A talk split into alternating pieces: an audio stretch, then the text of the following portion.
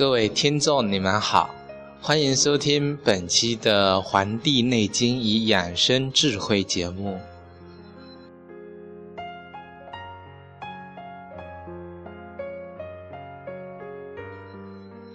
经过前面几期的一系列的讲解，我终于把《黄帝内经与养生智慧》系列节目中关于《说文解字》部分结束掉了。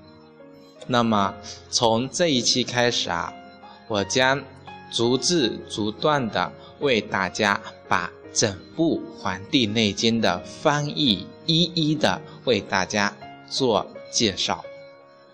那么大家就会问了：为什么之前讲了那么多，现在又要重新回到讲《黄帝内经》原文当中来呢？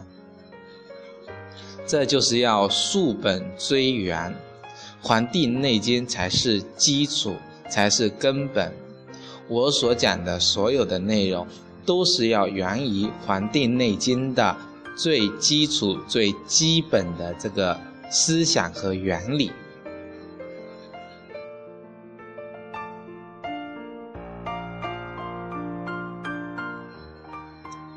那么今天啊，我为大家讲的是《黄帝内经》这个。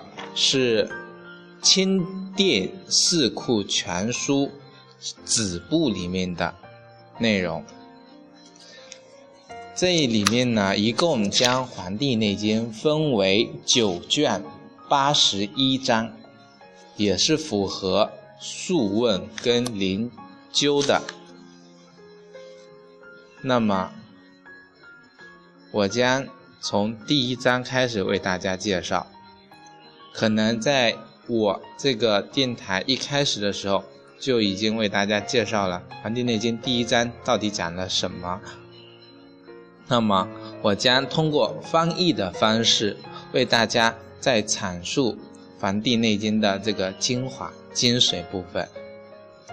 好，我们就开始一同学习《黄帝内经》第一章。上古天真论，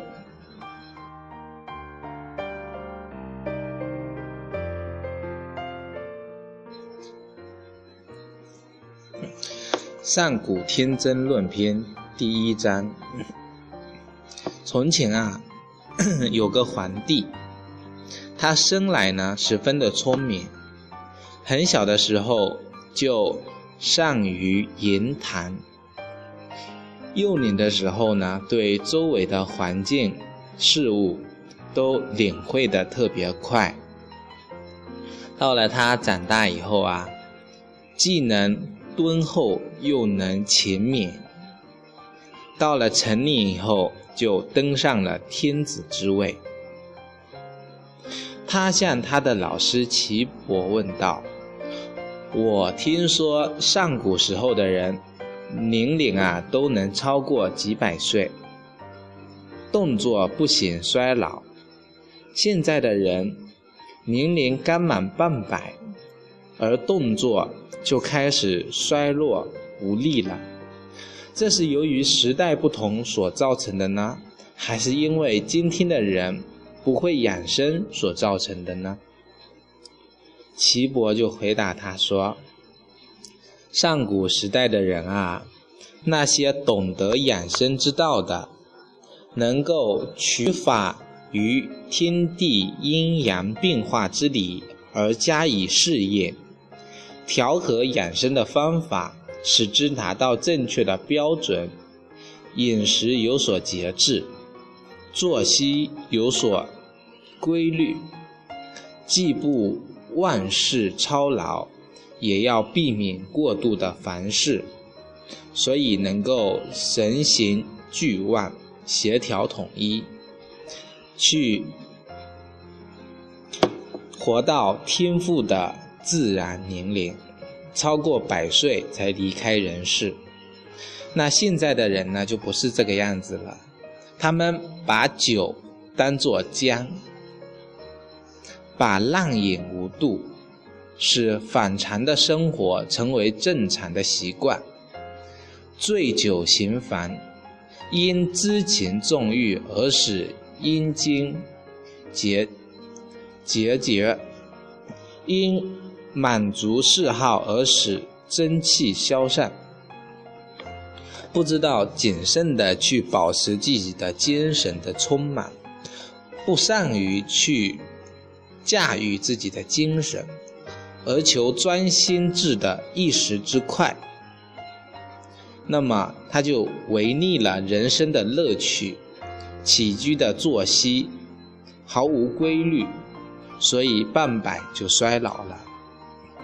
那古代深懂养生之道的人呢，在教导普通人的时候，总是要讲到对虚虚贼邪风这些治病的因素，应及时的避开，心情要清静安闲。排除杂念妄想，使真气顺畅，精神守持于内，这样疾病就无从发生。因此啊，人们就可以心智安闲，少有欲望。那么情绪安定而没有焦虑，老体这个劳作而不感到疲倦，真气能够调顺。个人都能随其所欲满足自己的愿望，那么人们无论吃什么食物都觉得甘美，随便怎么穿也感到满足，大家喜欢自己的风俗习善，能够愉快的生活，社会地位无论高低都不相互倾慕，所以这些人称得上是朴实无华，因而任何不正当的。这些外界变化都不会引起他们的注目，任何淫乱邪僻的事物都不能蛊惑他们的内心。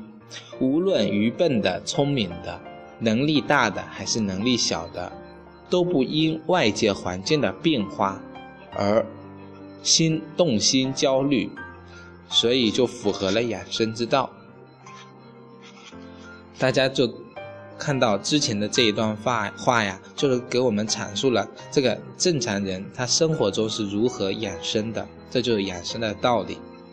我希望大家在听的时候呢，就是能够拿着《黄帝内经》的原文，然后对照着我说的译文，然后来理解它。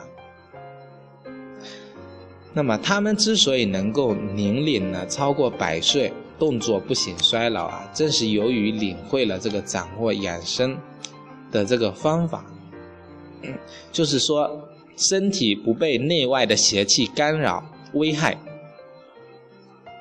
那么皇帝又问了：人年纪老的时候不能生育子女，是由于精气衰落，还是受自然的规律限制的呢？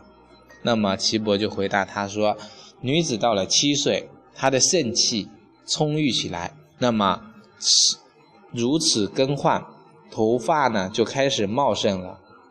这个时候啊，到了十四岁，天癸至，他的任督任脉啊就开始通畅了，太冲脉就旺盛，那么月经就按时来临了，具备了生育子女的能力。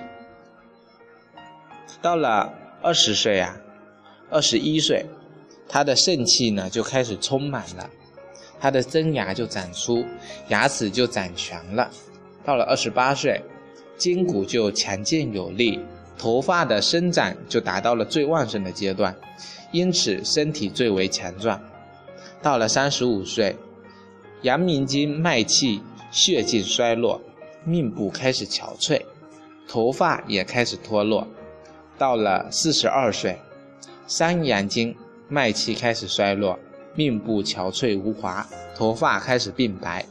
到了四十九岁，任脉气血虚弱，太冲脉的气血也开始衰少，天癸枯竭，那么月经决断，所以形体就开始衰老，失去了生育能力。